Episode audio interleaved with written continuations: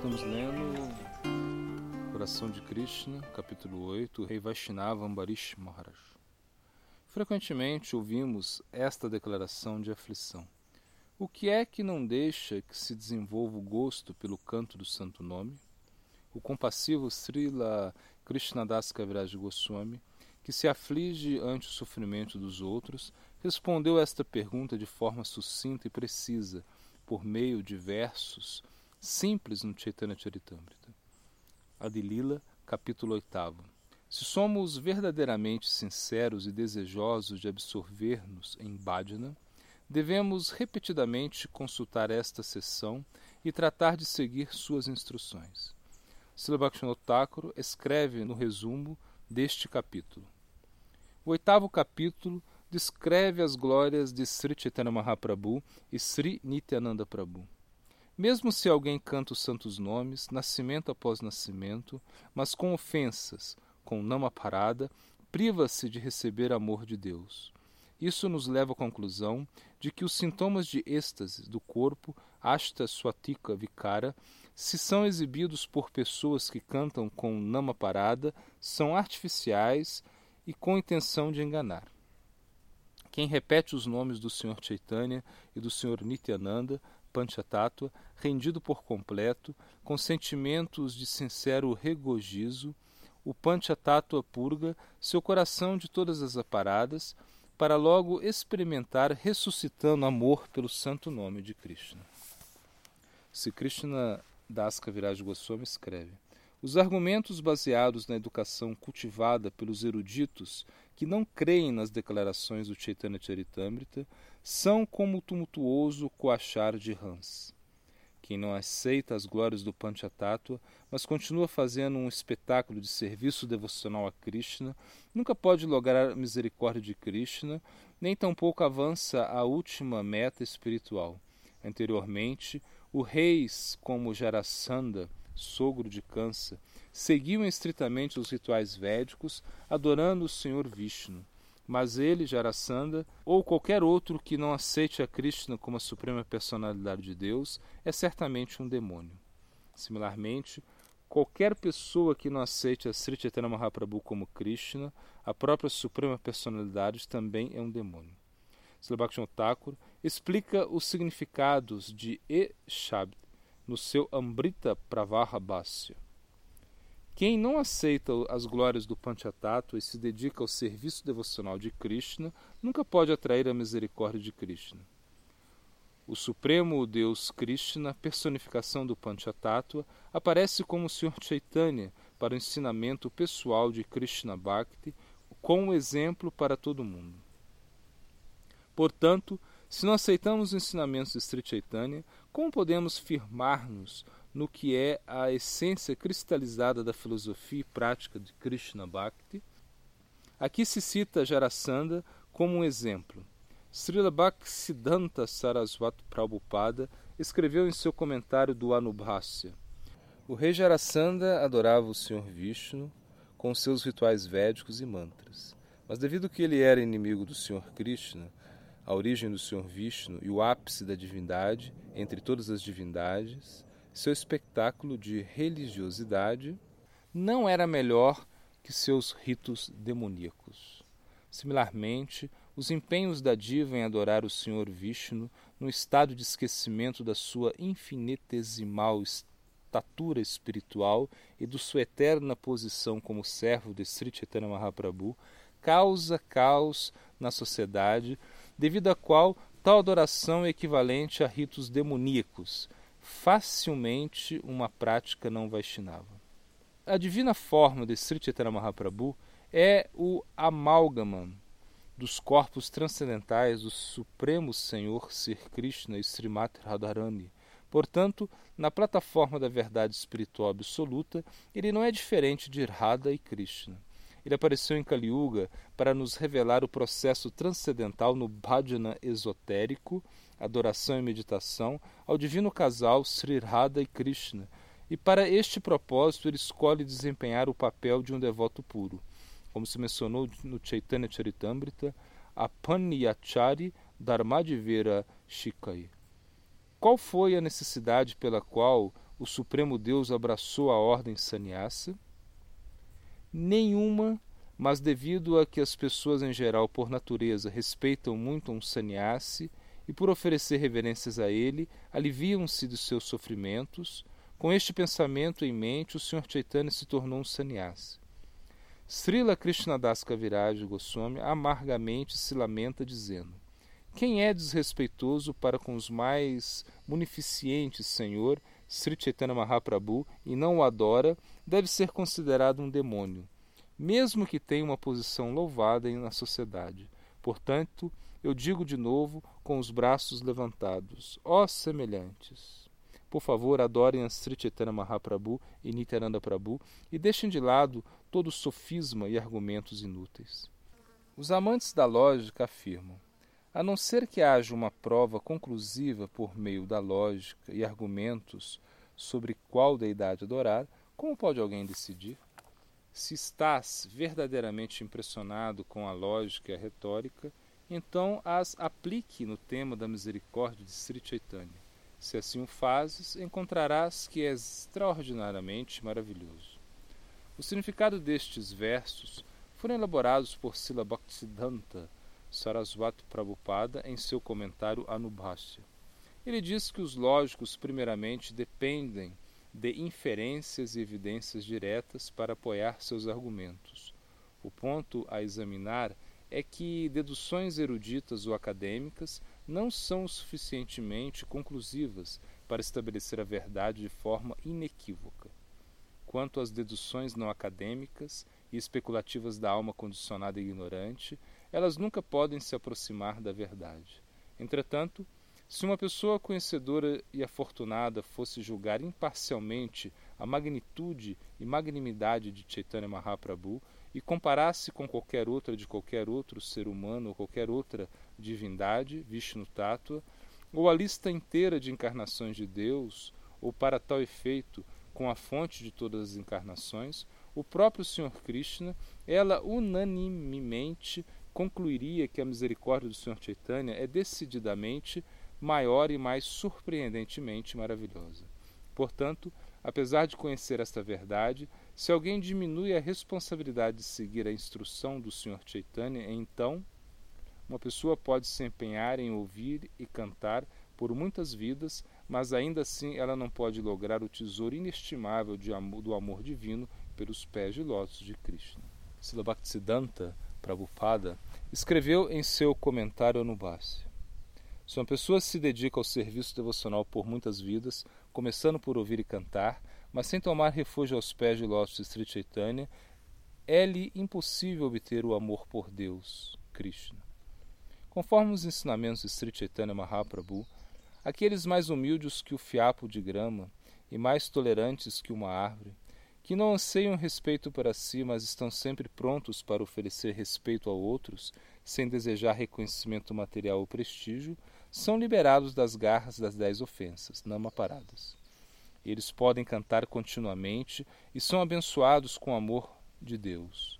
Slabakshon Thakur escreveu no seu Ambrita Pravarabhasya: Se uma pessoa contaminada com as dez paradas ouve e canta duramente inúmeras vidas, ela não desenvolverá o seu amor adormecido por Krishna para destacar a gravidade de Vaishnava Parada, a primeira das dez ofensas, a história de Ambarish Maharaj Durvasa Muni, Srimad Bhagavatam, canto 19, capítulo 4 e 5, no sétimo Manvantara, Vaivashvata Sradadeva foi o sétimo mano. O seu filho foi Nabhaga e o seu neto Nabhaga. O louvado e devoto puro Ambarisha era o filho de Nabhaga. Sua pureza podia evitar a inescapável e irrevogável maldição Brahma Sapa. Ambarish Maharaj foi uma alma infinitamente afortunada. Ele governou por completo e sem ajuda este planeta que consta de sete ilhas. Ele foi o proprietário de inesgotável riqueza e tesouros. Ainda assim, ele tratou suas fabulosas, porém efêmeras, posses materiais com desdém. Tendo cultivado amor profundo pelo Senhor Supremo e uma afeição simpática pelos devotos dos senhores santos, ele considerou o mundo e todo o seu atrativo como lixo. Ele absorvia sua mente meditando nos pés de lótus de Krishna, sua fala em glorificar as qualidades de Krishna, suas mãos em limpar o templo de Krishna e outros serviços domésticos para o Senhor, seus sentidos auditivos em ouvir tópicos sobre a consciência de Krishna, sua visão para ver a forma da deidade do Senhor, os lugares santos dos passatempos do Senhor e os Vaishnavas, o sentido de tato em servir aos sentidos dos Vaishnavas e das deidades, o sentido do olfato para cheirar tulasi, incenso, flores, etc., oferecidos ao Senhor, saboreando alimentos oferecidos a Krishna, suas pernas para dar a volta ao templo e se distanciar das mulheres, seu torso e cabeça para oferecer reverências ao Senhor. Ele une seus desejos ao logro do, do serviço devocional puro ao Senhor, para poder receber a graça do Senhor e nada de desfrute dos sentidos materiais como retribuição. Assim, se qualquer pessoa dedica todos os seus sentidos, corpo, mente e palavras, no serviço do Senhor, então ela rapidamente desenvolve atração pelo humor devocional dos associados puros do Senhor e pelo propósito supremo do Senhor. Os ministros devotos eruditos brahmanas, que eram os bem-querentes dos reis, aconselharam Ambarish Maharaj sobre como administrar os assuntos do império. O imperador não se empenhava pessoalmente em rituais piedosos e frutivos como Yagna, senão que os deixava aos brahmanas qualificados como Baixista, Asita, Gautama e outros. Ele se mantinha livre de todas as atividades, para assim poder absorver-se no serviço devocional puro ao Senhor Supremo. A suprema personalidade de Deus, Sri Hari, estando comprazido em extremo com Ambarish e seu único objetivo, devoção, dotou-o com sua proteção de sua Sudarshana Chakra que sempre está pronta para resguardar aos devotos do Senhor de qualquer dano e que assume a forma terrífica de um destruidor contra as forças inimigas e maléficas. Sua Darshana estava sempre ao lado de Ambarish. Para satisfazer ao Sr. Krishna, Ambarish Maharaj, acompanhado por sua rainha, que também era uma devota qualificada, observou os votos de Ekadasti do por um ano em Matura, às margens do Jamuna. Ao final de Vrata, no mês de Kartika, depois de um jejum de três noites, Ambarish tomou banho no Jamuna e foi ao Madhuvana, Vrindavana, para adorar Krishna. Srila Vishwanath Chakravarti escreve em seu comentário. Maharaj Ambarish observou Ekadasti Vrata ao longo de sua vida, Ainda assim, ele nutriu o desejo de observar este Ekadash por um ano em Matura Dham. Ao final deste vrata, se recomenda um jejum de três noites. Isso significa comer Ravishna, prachada simples sobre o, Dasami e do Adash uma vez ao meio-dia e guardar o jejum seco durante todo Ekadash dia e noite. Ambrish Maharaj executou a cerimônia do banho Maha Abhisheka de Krishna em grande estilo, de acordo com seus rituais védicos, com Panchagavya, Panchambrita, Sarvaswadi, Mahousadi, etc. Ele decorou o Senhor com joias e artigos finos, presenteou em grande caridade trajes de sedas, vacas e ouros, presentes carros aos brahmanas, Siddhartha, brahmas satisfeitos que não aceitam nada, exceto qualquer recompensa ou adoração. Em casa, ele distribuiu milhões de vacas, com chifres e cascos coroados com ouro e prata, respectivamente, e decorados com equipamentos mais finos, aos sados e aos brahmanas eruditos. Ele fez uma festa para todos os brahmanas e os alimentou suntuosamente. Enquanto Ambarish Maharaj se preparava para romper o seu jejum sob a direção dos brahmanas, Siddhartha Durvasa Muni, o extremamente influente sábio com poderes místicos, chegou à casa de Ambarish. Ambarish imediatamente atendeu ao sábio excelso, oferecendo-lhe hospitalidade apropriada de acordo com sua posição. Ele se sentou aos pés do Muni e rogou-lhe honrar o prachado em sua casa. O sábio afavelmente aceitou o convite, dizendo que tinha primeiro que completar suas abluções diárias e banho, e depois estaria pronto para comer. O sábio foi banhar-se no Jamuna, e depois de seus rituais e imersões, caiu absorto em profunda meditação no Brahman pessoal, de pé na água. Enquanto isso, o Muhurta, hora auspiciosa calculada pelos astrólogos védicos para romper o jejum, estava por terminar. Ambarish tinha que romper o jejum, logo, de outra maneira, sua observação de Ekadashi Vrata se frustraria. Por outro lado, se o anfitrião come antes que o Brahmana, convidado, tenha comido, é uma transgressão do código de hospitalidade do respeitoso comportamento védico aos Brahmanas. É uma transgressão do código de hospitalidade e do respeitoso comportamento devido aos Brahmanas. Neste dilema crucial, o imperador buscou o conselho dos Brahmanas. Vendo que os Brahmanas permaneciam em silêncio obstinado, ele decidiu tomar água. Os Vedas declaram: Aposhnatitam navashitam navashanashitam iti. O que significa que a água tanto rompe como não rompe o jejum. Considera-se tanto alimento como não alimento. Os brahmanas consentiam os brahmanas consentiram este modo de agir. O rei em seguida meditou no Senhor Supremo, tomou um pouquinho de água e esperou que o sábio regressasse. O grande místico Durvasa Muni, depois de completar seus rituais do meio-dia de Madhyaknika, regressou do Jamuna. O imperador recebeu cerimoniosamente. Durvasa Muni pôde entender, por meio dos seus poderes místicos, que o imperador havia tomado água sem sua permissão, o que lhe provocou um ataque de ira. Ainda que com fome, o sábio começou a castigar o imperador, que permaneceu ante ele com as mãos cruzadas. Ele disse: Ai, ai, és aqui este cruel, grosseiro, intoxicado, com orgulho de riqueza. Ele pensa que é Deus. Em verdade, ele não é um devoto. Este rei violou as leis religiosas. Primeiro me convidas para comer, mas tu já comestes sem antes me dar de comer. Castigar-te-ei por teu desdenhoso comportamento.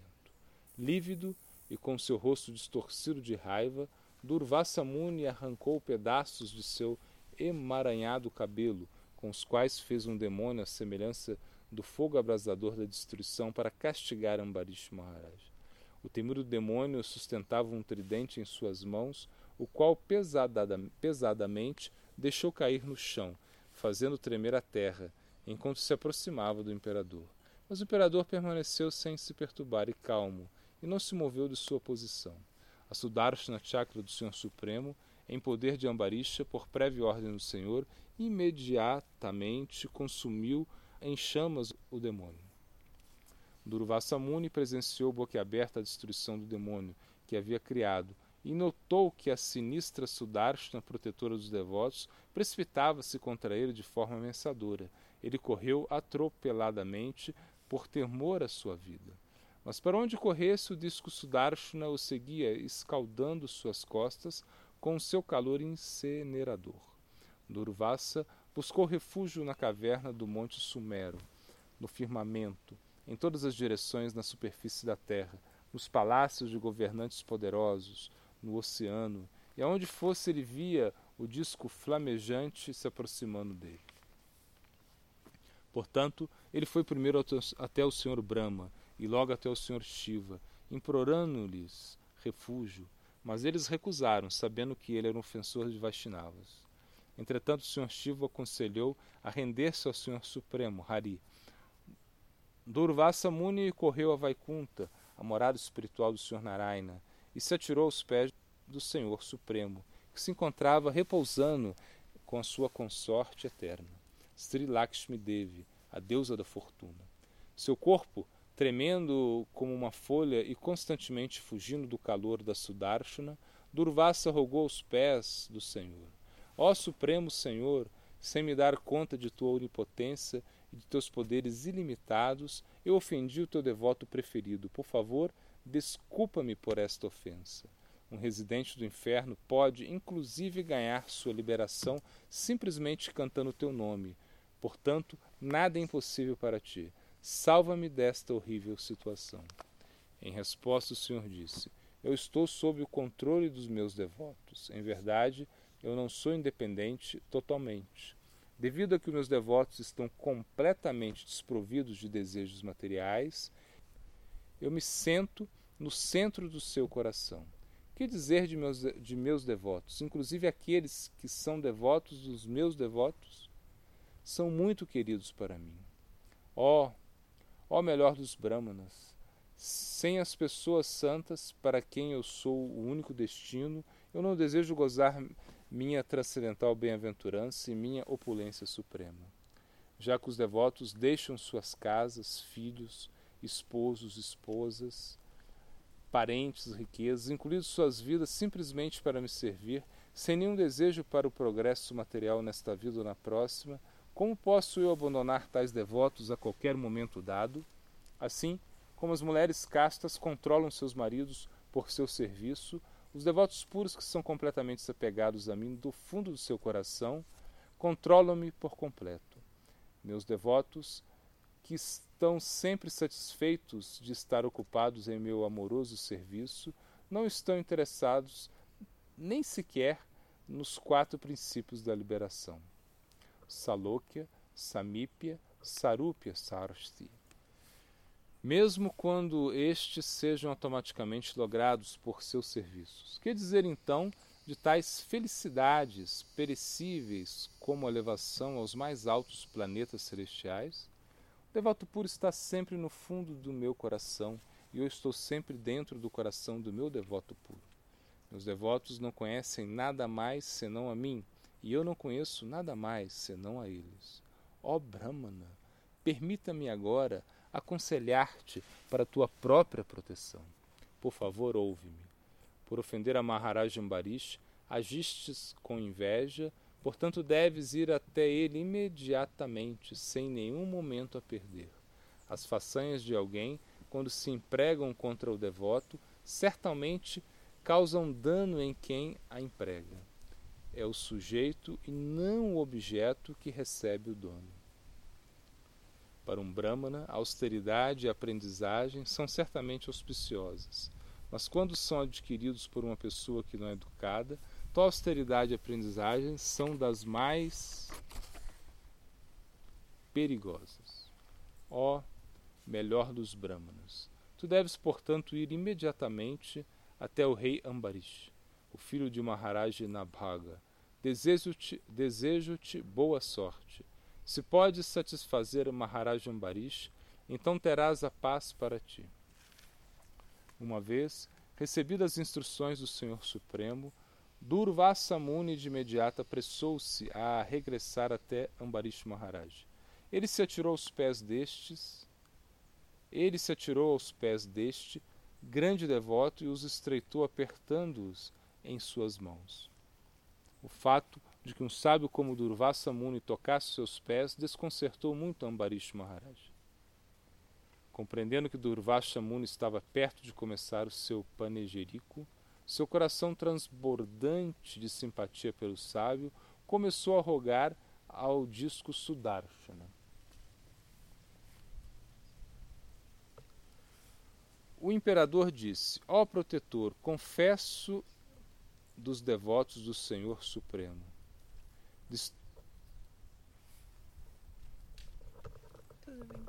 Destruidor de todas as armas. Ó, oh, o mais poderoso dos Vaishnavas, és a expansão da habilidade divina, dissipador da ignorância ímpia na diva e simultaneamente o revelador do processo eterno de serviço devocional ao Senhor.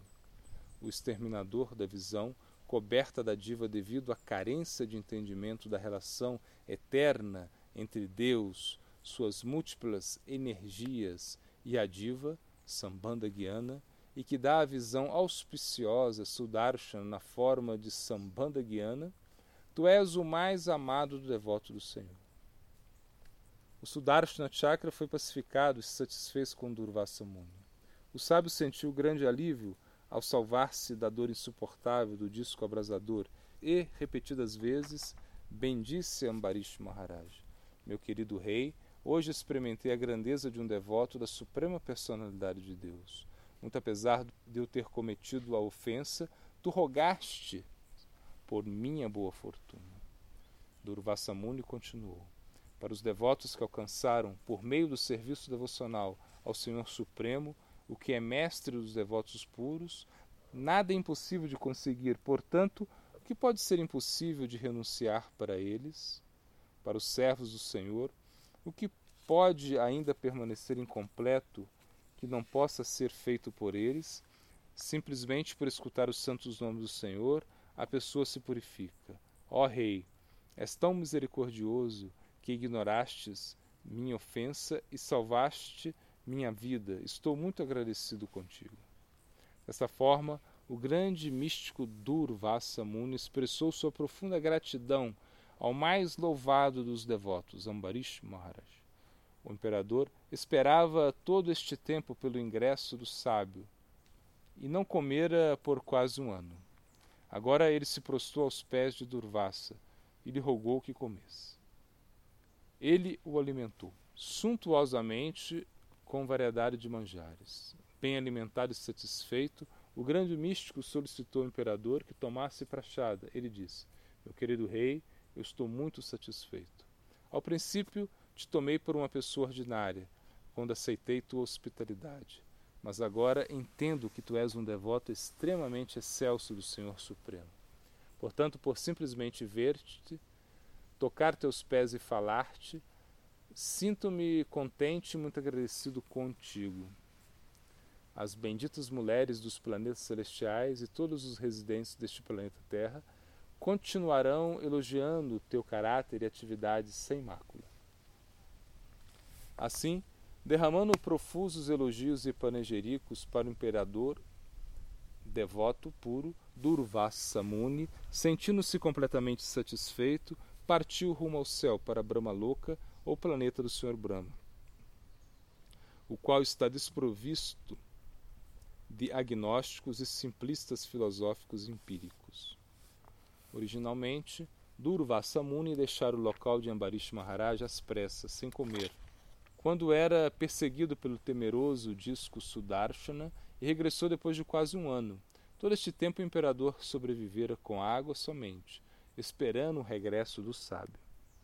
Depois de alimentar o sábio Brahmana, ele honrou a comida santificada a sua inteira satisfação. Ele compreendeu em sua mente que o indulto de Durvasa do perigo e do seu próprio nível de tolerância e indulgência foram atos da providência. Nem por um momento ele esteve cheio de orgulho, como por pensar que tudo isso fosse seu feito. Os devotos do Senhor estão sempre desprovistos de orgulho falso. Dessa forma, Ambarish Maharaj, que foi dotado com qualidades transcendentais, devido ao seu empenho no serviço devocional, realizou a única verdade absoluta, o Senhor Vasudeva, que é conhecido como Brahman, Paramatma e Bhagavan.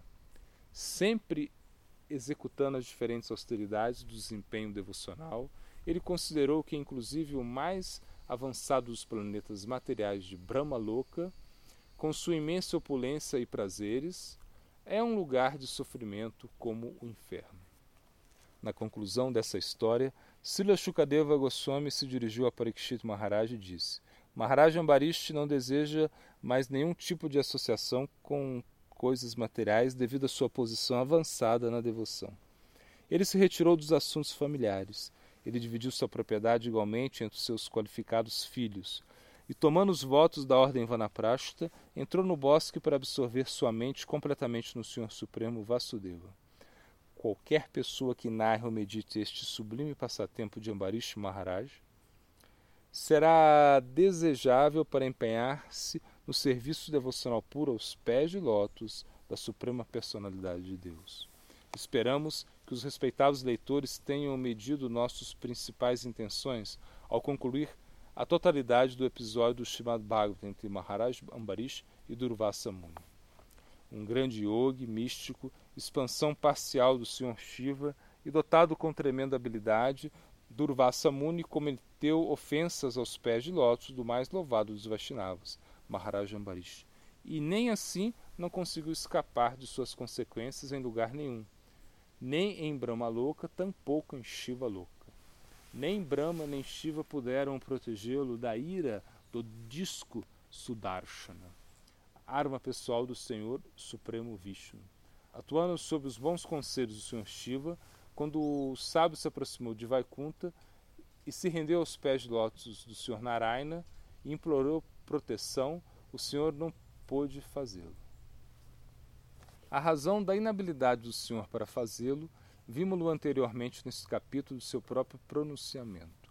Mesmo se um ofensor, um devoto puro do Senhor, se rende aos pés de do Senhor, ele não aceita isso como um ato devocional favorável.